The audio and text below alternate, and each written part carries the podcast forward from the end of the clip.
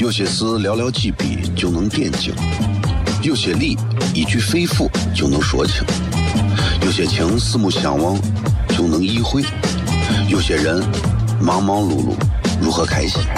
每晚十九点，FM 一零一点一，最纯正的陕派脱口秀，笑声雷雨，荣耀回归，包你满意。那个你最熟悉的人和你最熟悉的事儿都在这儿，千万别错过了，因为你错过的不是节目，世界。低调，低调，Come on。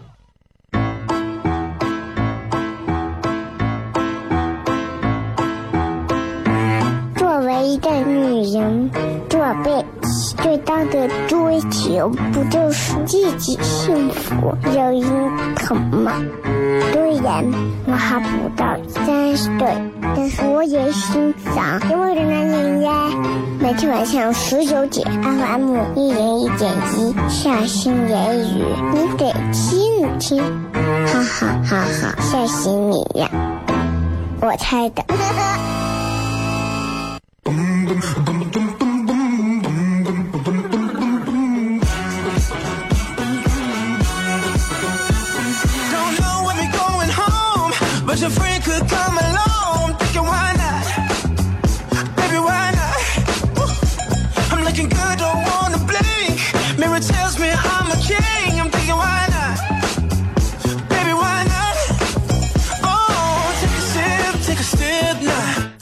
FM 一零一点一陕西秦腔广播西安论坛，周一到周五的晚上的十九点到二十点，为各位带来这一个小时的节目，名字叫做《笑声雷雨》。各位好，我是小雷。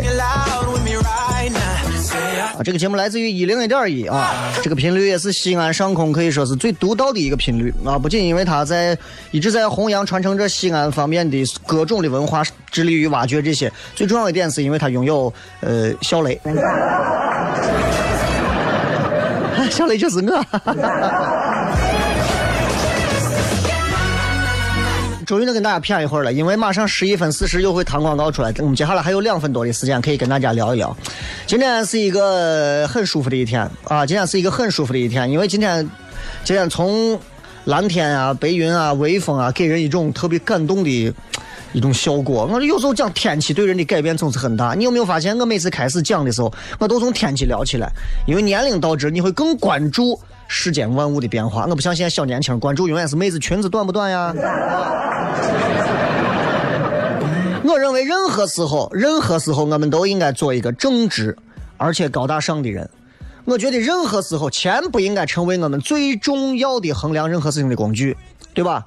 不管你现在是一个工人、农民、商人、学生，还是一个部队的一个这个士兵，不管你是一个各级的领导、干部、官员，还是一个普普通通的一线服务人员，我个人认为，我们做所有的工作的衡量价值目标绝对不是单一的，是钱为主。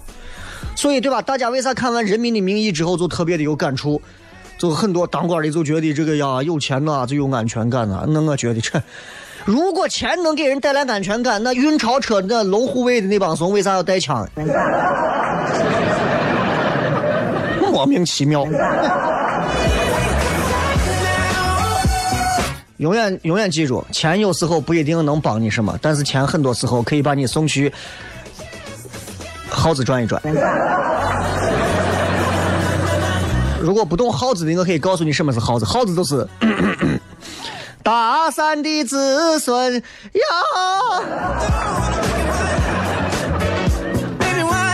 今天我听到一个最无聊的笑话，但是想一想还挺有意思的啊！普通话、西安话都可以讲。如果现在正在开车的是男的，然后你旁边坐的女朋友或者媳妇儿，你有空闲了可以给他讲一讲。说在一个水塘里头，有一个鸭子问另一个鸭子：“哎，你弄啥？”另一个鸭子回了一句话：“泡脚。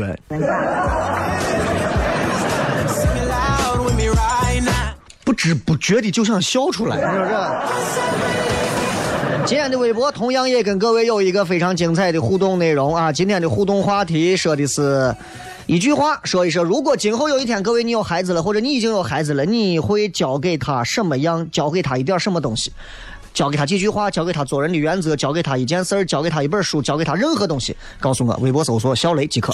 有些事寥寥几笔就能点睛，有些理一句肺腑就能说清，有些情四目相望就能意会，有些人忙忙碌碌如何开心？每晚十九点，FM 一零一点一，最纯正的陕派脱口秀，笑声雷雨，荣耀回归，包你满意。那个你最熟悉的人和你最熟悉的事儿都在这儿，千万别错过了，因为你错过的不是节目，世界。低调，低调。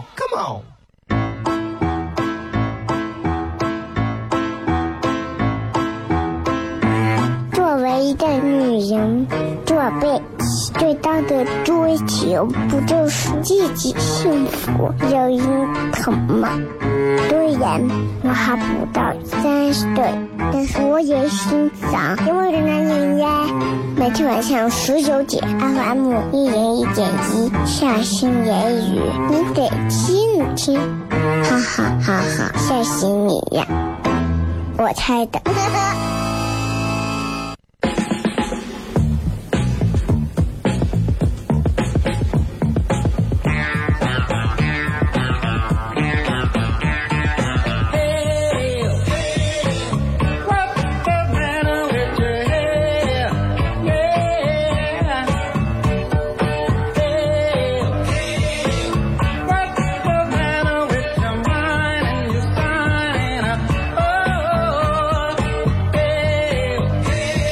各位好，这里是笑声雷雨，各位好，我是小雷，非常高兴继续跟各位朋友在节目当中聊一聊啊。每天晚上应该都有一些固定的朋友，也有一些新朋友、老朋友，也有一些最后始乱终弃的朋友。谁又在乎你无所谓。有很多朋友听我节目听了很长时间，我也不知道你们真的生活当中就找不到一点儿，就是就找不到一个除了电台节目之外更可以让你感觉到生活有意义的东西吗？啊？其实听电台节目，我经常我经常在想，我说你们很多一些娃们有时候来过来说，雷哥，我听你节目啊，听了有八年，我从小学就听，我从中学就听，我从高中就听，啊，我就在想，我说你们真的，你们你们这青春是毁了呀，对吧？我觉得任何时候，万事万物我们都要不停的向前进，人不可能永远是在原地不动的，对吧？你说一个人做啥事情雷打不动？那这总是让雷劈死了。年龄不同，我们思考方式也不一样。如果你们听了这个节目超过五年以上，你会发现，其实节目也在做一些改变。以前就是在搞笑，纯粹的搞笑，没有灵魂的纯粹的搞笑，哎嘿哈哈吼吼的那种。现在更愿意跟大家平心置气的去聊一些事情，因为总有一种感觉，就是，就是，真的是。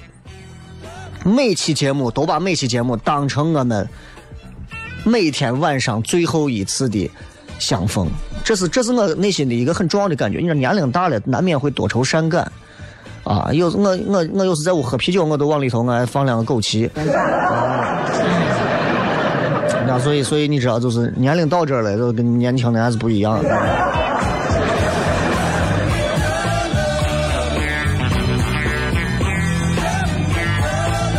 今天想给大家聊一些头脑里的事情，头脑里的事情啊。呃，今天我在微信上不是发了一个关于这个通过朋友圈怎么样可以看出你是个啥样人，很多人在后台留言，真的你能发现就是这样啊。每个人的朋友圈你都能看出，有的人不发朋友圈，对吧？有的人从来不发朋友圈，但只从最后偷看每个人的朋友圈，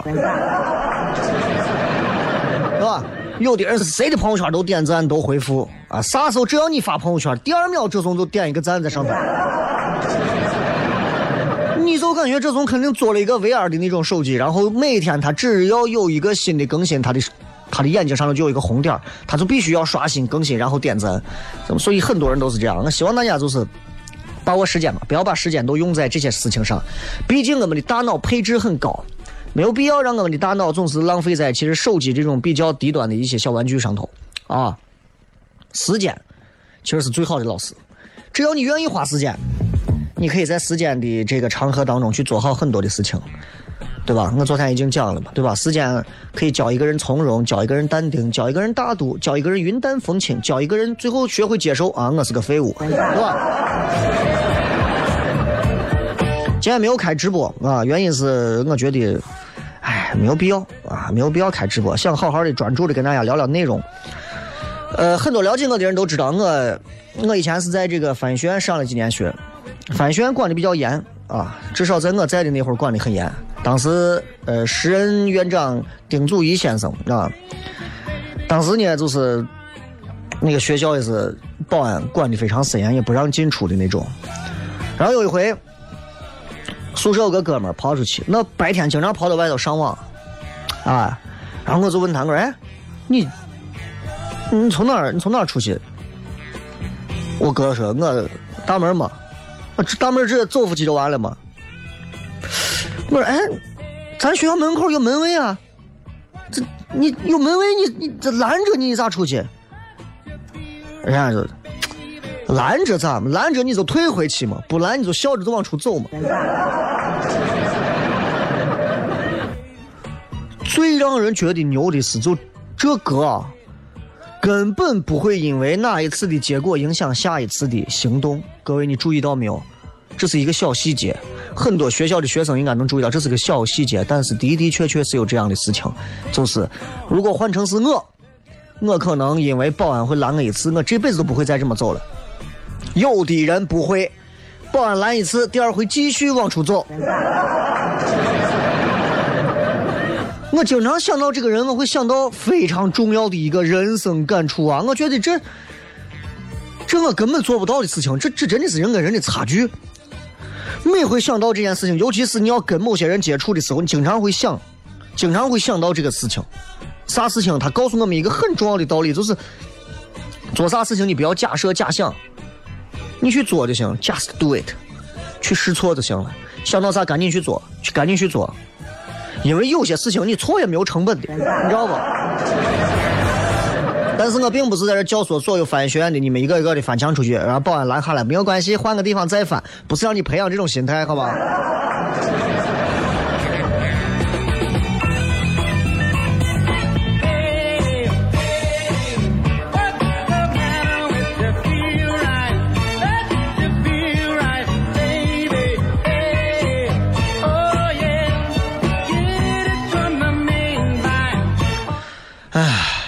你知道，就是有些时候啊，你看这个有一个很著名的这个神话故事，叫做愚公移山，对吧？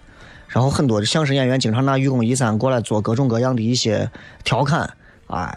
这愚公移开了王屋太行两座大山之后，对吧？WiFi 信号满格，对吧？类似这种。其实愚公移山，我经常在琢磨，我觉得每一个古时候的神话故事，都能给我们带来一些现代人必备的人生感触和。和和叫他收获，愚公移山，这么明显的告诉我们一个道理，真的。愚公移山讲的啥事情嘛，对吧？愚公他家门口王屋太行两个山把他屋给拦着了，然后他每天子子孙孙往下挖，人家就说你不要挖了，挖也没有用，哎，你挖不完的。他说我挖挖不完，我儿子挖，儿子挖不完，孙子挖，子子孙孙我挖下去，之后人家就走了，感动天神，天神派了几个力士过来把山挪走了。这就是告诉我们一个道理，各位，你看，这就是典型的中国式神话。这真的，这告诉咱们就是，遇到任何困难，上头一句话比你干几辈子都管用。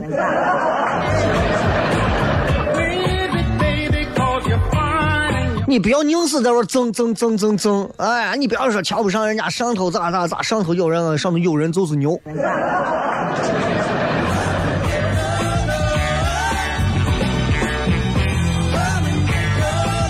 我记得在我小学的时候，小学几年级的时候，那会儿，我那会儿小学时候，你想八八八零后的小学的时候，有一段时间特别风靡于收集很多东西，比方说收集什么弗乐米窝窝奶糖的糖纸啊，对吧？有收集包括很多这个小浣熊干脆面里面的那些什么英雄卡。我不知道你们。可不知道你们有没有有没有那个啥，有没有这个同样的经历啊？因为不是每个人长到我这个年龄都有童年的，你知道吧？买了很多小浣熊干脆面，就是为了要里头的《水浒传》一百单八将的这个水浒英雄卡。我先想想，《水浒传》这施耐庵确实也是要命的啊。后来我才明白这个道理，对吧？这这这这哪叫买面送卡？哪需要那么多干脆面？这现在你看，包括自己在做一些事，我也都能经常会想到干脆面这个教训。一个物品开始具有了收集的属性之后，我们对物品的价值判断就会远离物品原有的价值，而且很难发现。哎，说开始收集啥东西，要收集啥东西，一开始收集之后，这个东西可能几毛钱，你会花很多钱去把它想办法收集齐，这就跟你在游戏里玩的碎片是一个道理。咱们稍微接着广告，继续回来之后，笑声雷雨。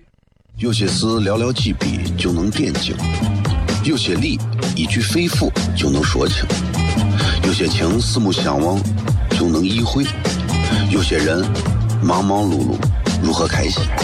每晚十九点，FM 一零一点一，最纯正的陕派脱口秀，笑声雷雨，荣耀回归，包你满意。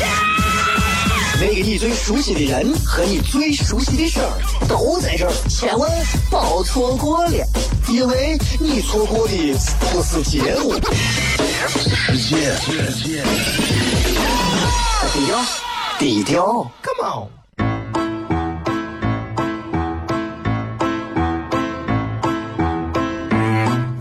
一个女人，做背最大的追求不就是自己幸福、有人疼吗？虽然我还不到三十岁，但是我也心脏因为的男人呀。每天晚上十九点，FM 一人一点一，下心言语，你得听听，哈哈哈哈，吓死你呀！我猜的。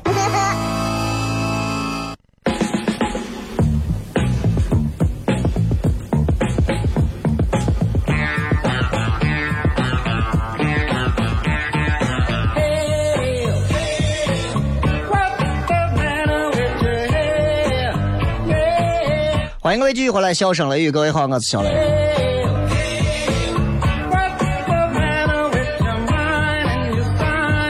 呃，晚上这个时间跟大家聊一聊，就是我以前的一些从上学时期小时候的一些经历。从这些经历当中，其实你能发现每个人头脑当中啊都有自己的狭隘和局限的地方，都有一个框子。每个人的头脑当中都有一个框子，它让我们思考问题变得并不是那么的通透。看的也并不是那么的高瞻远瞩，而实际上人的思维其实是可以呃怎么说各个方向渗透的。但是我们每个人因为自己所经历的、所看到的很多东西，我们可能很多时候只会从 A 到 B，B 到 C，我们从来没有想过从 A 先到 Q，再从 Q 到 W，W 再到 C，这都是思维模式的问题。我记得我。上呃还没有上，应该是小学吧，差不多是小学的时候。你知道，就是小学那会儿，反正那会儿因为还小嘛，所以就不懂，就觉得啊踢球应该是有前途的，是吧？四五年级没事就跟班里同学一块踢足球，那会儿还经常大家分，你是前锋，你是谁谁谁，我是后卫，我是谁谁谁，啊我是啥啥啥，我是谁谁谁。然后老师就跟我们说说，中午你们就休息，中午吃饭你们也在这踢球，对身体不好。操场离教学楼啊又很近，人来人往的，你一脚踢上去，对吧？球奔脸上那就麻烦了，对吧？但是你知道小学几年级？你说西安娃小学几年级，怂管你，谁管？对吧？然后我们这个老师最牛在哪儿？他后来换了个套路。我到现在跟俺同学谝，我还记得这个事儿。他说：“是这，我现在不拦着啊，呃，我现在不仅不拦，我还要鼓励你们，运动是好事情，对吧？你们中午踢球只要能踢半个小时以上，下午上课前你还能就是收拾的干干净净，你不要一身汗，男生都是一身汗，头上还冒烟就往里进的那种。只要能证明踢球对自己没有影响，奖励你们小红花啊，我就是这。”因为奖励小红花都是晚上不用扫地，你知道吧？好，可以，理解万岁啊！老师太好了。没有过多久，发现老师慢慢在奖励的这个要求上啊，越来越苛刻了。最后也不奖励了，为啥？老师这开始还给小红花，你到后来啊，又是踢球半个小时以上，下午还要擦汗，然后再到后来踢球。半个小时以上，不仅是下午要提前十五分钟到教室，还要怎么怎么，越来越麻烦。后来就我们都说这老师也是故意整咱的吧，不提了，我还气死他，我就还给我们奖励呢，不提了。你看，最后娃们都忘了，最后为啥不踢球了？我开始觉得这个事儿没有啥，但是在做今天节目之前，我想了想，我发现这个事情是有点啥问题的。啥问题呢？就我们做很多事情的那种快活感是没有理由的。有的人喜欢把喝酒喝酒喝完的啤酒瓶顺着一个墙角啪打碎，你问他为啥？没有为啥。但是我们的思维会告诉我们，如果能找到一个理由，我们会更快活。就像我们如果踢球很快活，对不对？但是如果老师在规定之后给你一个奖励，你会更快活的去踢球。但是，各位，你有没有发现，如果我们真的给自自己做的这些事儿啊，找一个理由，我们就不会感到快活。比方说，小雷做脱口秀，对吧？很快活。啊但是有一天，你为啥要做脱口秀？因为我要挣钱，因为我要养活一大一大家人，我要养活团队，我要养活啥？慢慢你就不会快活了。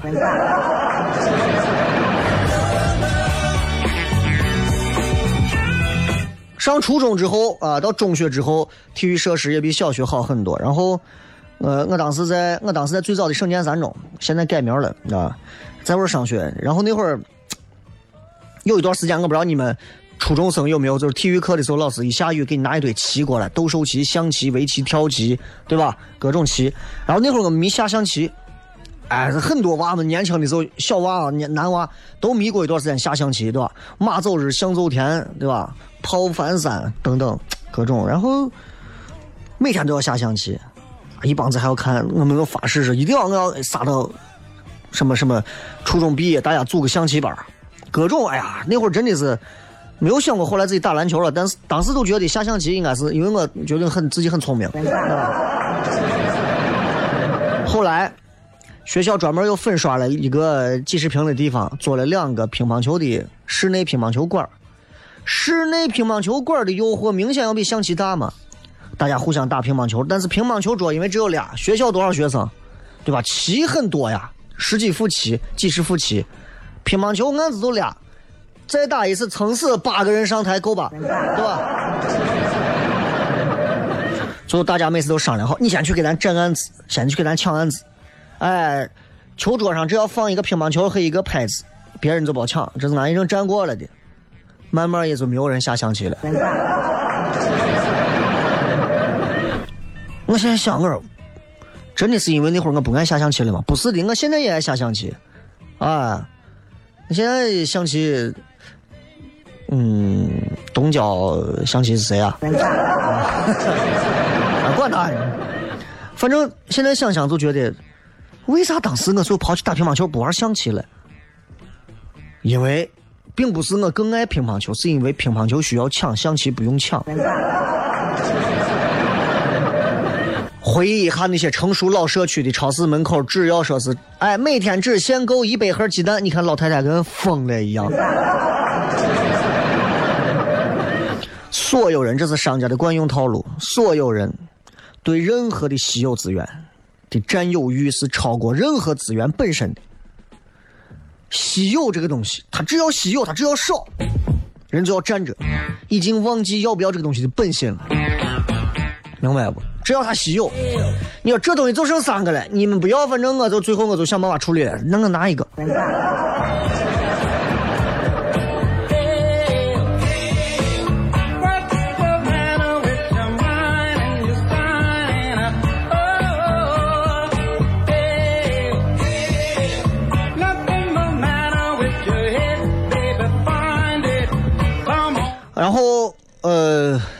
还是讲一个门禁的事情，还是上学生时候的一个事情。我现在回想起来，我都发现经常有啊，因为我上上大学，我们要带学生证，对吧？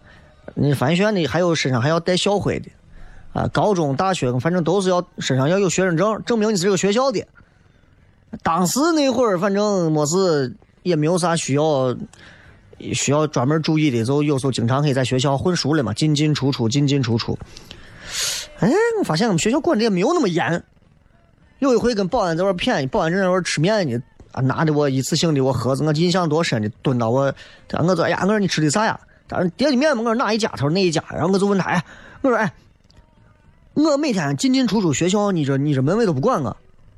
人家说我不用管你，我认得你，你一看就是本校的嘛，对不？我说哎，我说那那你以前老是动不动你们动不动拦住学生要查学生证，没有带还要回宿舍去取，回家去拿的，为啥？为啥？门卫一句话就道破天机，他说因为那是上学放学高峰期，校领导会路过。做个样子，你真忘带了，我也不会真让你不进学校嘛，登记一下嘛，对不？所以你看到没有？我们每个人，我们每个人，天生对制度都有一种很莫名的恐惧和一种敬重，有时候你都会忘了它的合理性和它的弹性，这这就是每个人骨子里的东西。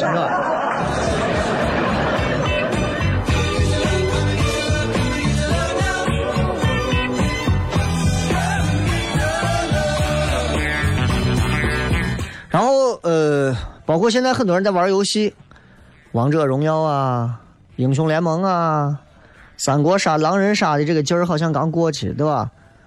我反正没有太玩三国杀，俺宿舍有一个伙计玩三国杀玩疯了，整天玩三国杀。三国杀买的是全新的套牌啊，然后后来三国杀又出的是那种在线版的 online，手机上下。后来出的付费的武将，里面有很多，你像我左慈，一个左慈卖二百块钱。买不买？但是你有这么一个神将啊，你就厉害了。左慈好像是能干啥事，就是你只要受一点伤害，你就能够有就可以咋变呀咋的，反正大概那种。后来你会发现，这个消费了之后买了花了钱之后的游戏啊，那种体验也并不见得有多好，尤其像这种线下可以玩的游戏。对吧？而且也没有啥欢乐。再想想现在你长大之后，很多朋友玩英雄联盟玩的最后操了，人家打起来的大有人在。以前 CS 谁扔人闪光弹，你也铁里哐啷就吹起来了。你有没有发现这一点上也是我们每个人脑子当中一个框就把我们框住了？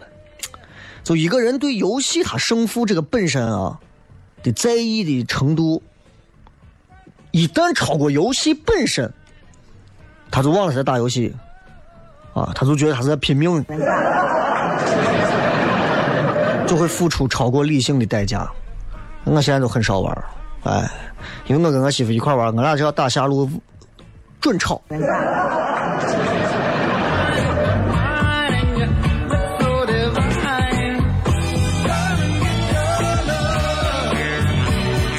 就很多这样的技巧。包括这段时间，我本来想约一些朋友，上周说都忙的，本来说这周约人，我经常会发现我在我的微信里头经常约些人，我说最近有没有空啊？约着大家聊一下，很少有人给我回复。我发现了，都是这样子的。记住各位，相信我，约人的时候千万不要问，哎，那个谁谁谁，你啥时候有时间？我告诉你，死都没有时间。因为你把决策权扔给他了，一般约不到。你要问啥？那个谁谁谁，明天下午四点钟有没有时间？后天上午几点有没有时间？这样的话，对方做一半的决策，赢了。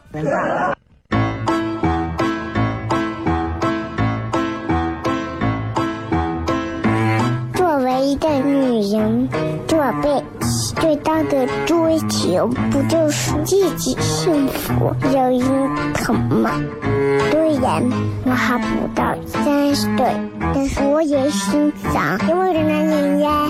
每天晚上十九点，FM 一人一点一，下心言语，你得听听，哈哈哈哈，吓死你呀！我猜的。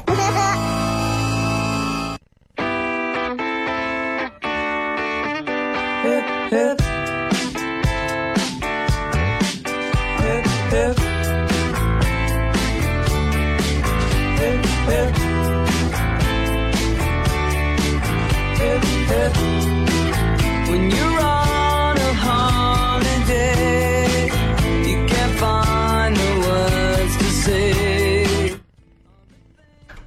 迎各位继续回来，这里是笑声雷雨，各位好，我是小雷。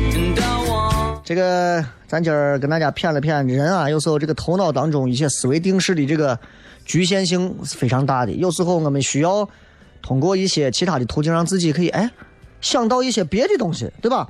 就不要把自己框死在一个小框子里头，这就很麻烦了。你比方说，同样一件事情，呃，我我当时在旁边看着，因为我这是当时因为在单位的时候我没有伞，然后我单位有个女娃有伞，然后他爸在门口接她，啊，然后就发生了这么一幕。我没有伞，女娃说那是这，小雷我把伞给你吧。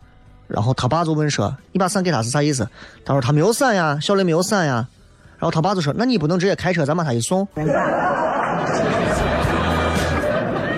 就是人思维的这种局限。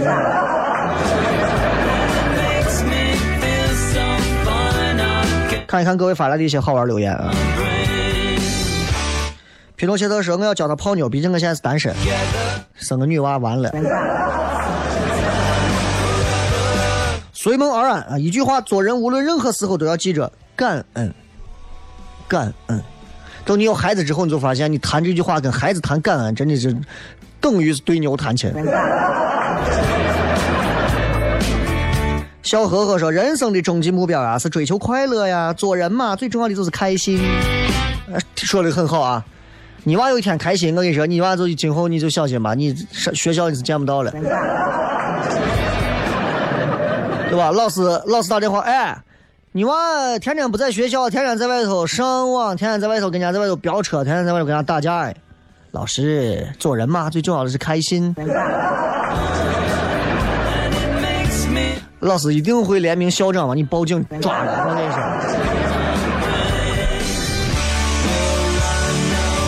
这个小楼说：“爱与被爱，品尝美食。”啊，其实，在。在如今，在咱这样的一个社会环境下，我们去提及所谓的爱啊，因为中国人对“爱”这个字本身，它是有一种，它还是比较含蓄的，而且其实是很含蓄，还不是一点儿。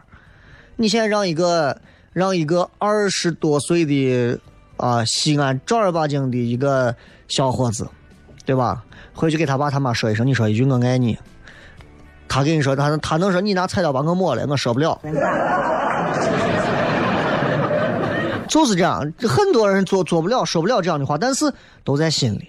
这就是我们说东方人很多会会比较含蓄，因为中国人这种表达爱情、表达情感都是比较含蓄的，所以我们民族会产生一个词叫闷骚，知道吧？生存还是毁灭？说有钱的时候不要忘了你没钱的日子。你从小就给你你娃透露出这种你家是穷三代的这种。朝阳说：“强身健体，然后踏遍千山万水。强身健体最多是四肢发达啊，想跑遍千山万水，不仅是要头脑发达之外，钱包也得丰盛啊，对吧？”小王子说：“理性的看待所有的事情，多看书，扎堆的地方少去。”哎，我跟你说啊。能理性看待事情的只有男人，因为男人在每一次遇到任何问题时候，都希望这个事情简单化处理。多看书是没有错的啊，教娃能多看书，就能把这一点儿让你娃能学会就厉害了。在这样一个数码如此数码时代，在这样一个网络也如此兴盛的时代，你能教会娃读纸质书，坐到屋里能看看书，太不容易了啊！呃，还有说感恩的，说可能会对孩子说，绝对不会在你二十多岁时候逼你找对象，毕竟你妈我现在二十五还是单身狗一条。作为一个还没有当过母亲的女孩子，二十五就把自己自诩为一条单身狗，你们真的，你们真的就教孩子这些东西好吗？对吧？二十多岁就逼你找对象的父母，我不知道他们是想啥，真的是对你未来的事业真的已经绝望了吗？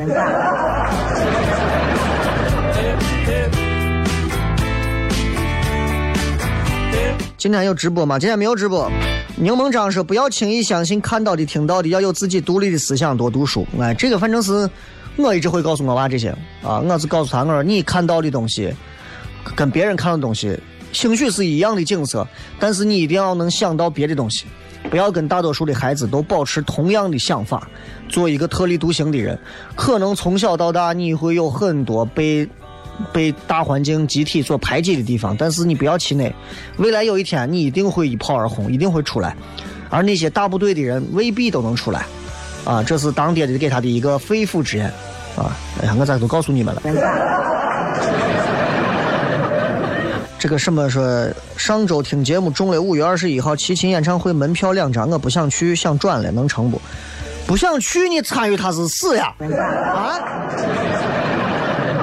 你说你不想去，你说你还非要去参与他？你说幸亏这是个齐秦的演唱会，你说这又不是个黑社会的一个什么什么活动？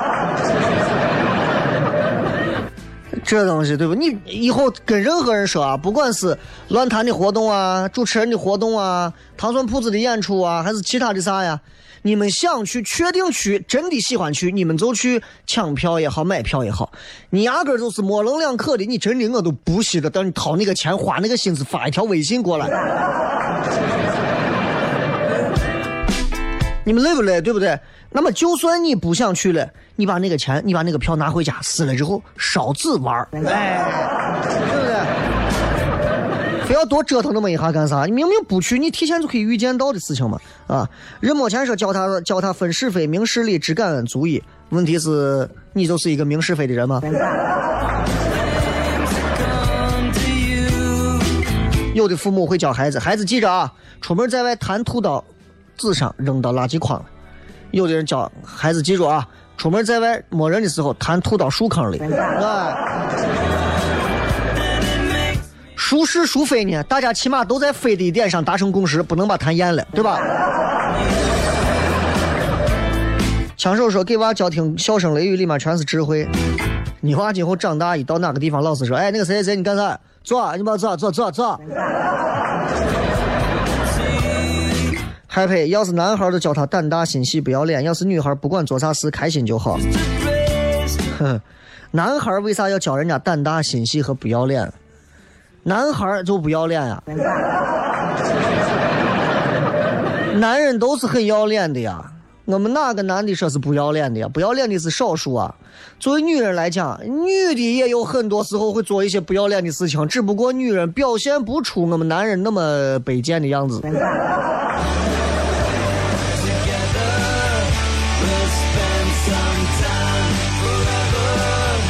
这个说，如果是女儿的话，我会让她学一种乐器，我想是钢琴，因为女生会一种乐器，也许能弥补她原本该有的缺点。啊，这么讲啊，我媳妇儿也给我娃预定说是让弹钢琴，但是我对此抱有比较中立的一个观点，就是我觉得我娃未必喜欢。而且，即便你们都在说钢琴也好，跳舞也好，培养气质啊，音乐方面有艺术方面气质能够怎么样？我经常在想，你们花了这么多的钱心思培养出来一个所谓的具备着双引号的艺术气质的娃，从毕业之后进入社会几年，艺术气质能跟如今的现实当中的那种社会气质抗衡抗衡多久呢？对吧？那些艺术气质的娃，最后一个一个转而都跑去下海经商挣钱了。在当代社会，还有说是多少年前其实都是这样，所有的艺术家是挣不到太多的钱的，所有的艺术家都是会饿肚皮的，所有的怎么怎么样都是怎么怎么样的。当然，我相信大多数的人教孩子，一定只是为了让他们能够领略到艺术当中的美，让他们能够提升到艺术当中的那种审美品味，这一点上是 OK。但是问题在于。其实长远上来讲的话，我们的生活当中很少会有什么巴赫呀、贝多芬呐。我们说心里话，我们连百鸟朝凤我们都不在乎。我会教他学会独立，学会自爱，让他懂得享受人生。你说的这些是男朋友教的。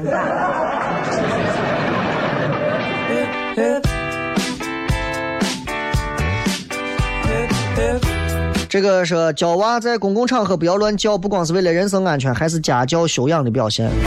啊，总会有娃叫的，你放心，你娃不叫，别人也会叫的。所以有些时候，其实人分不出来娃跟娃的区别，但是记住，娃都是在公共场合会叫，这是所有大人的共识。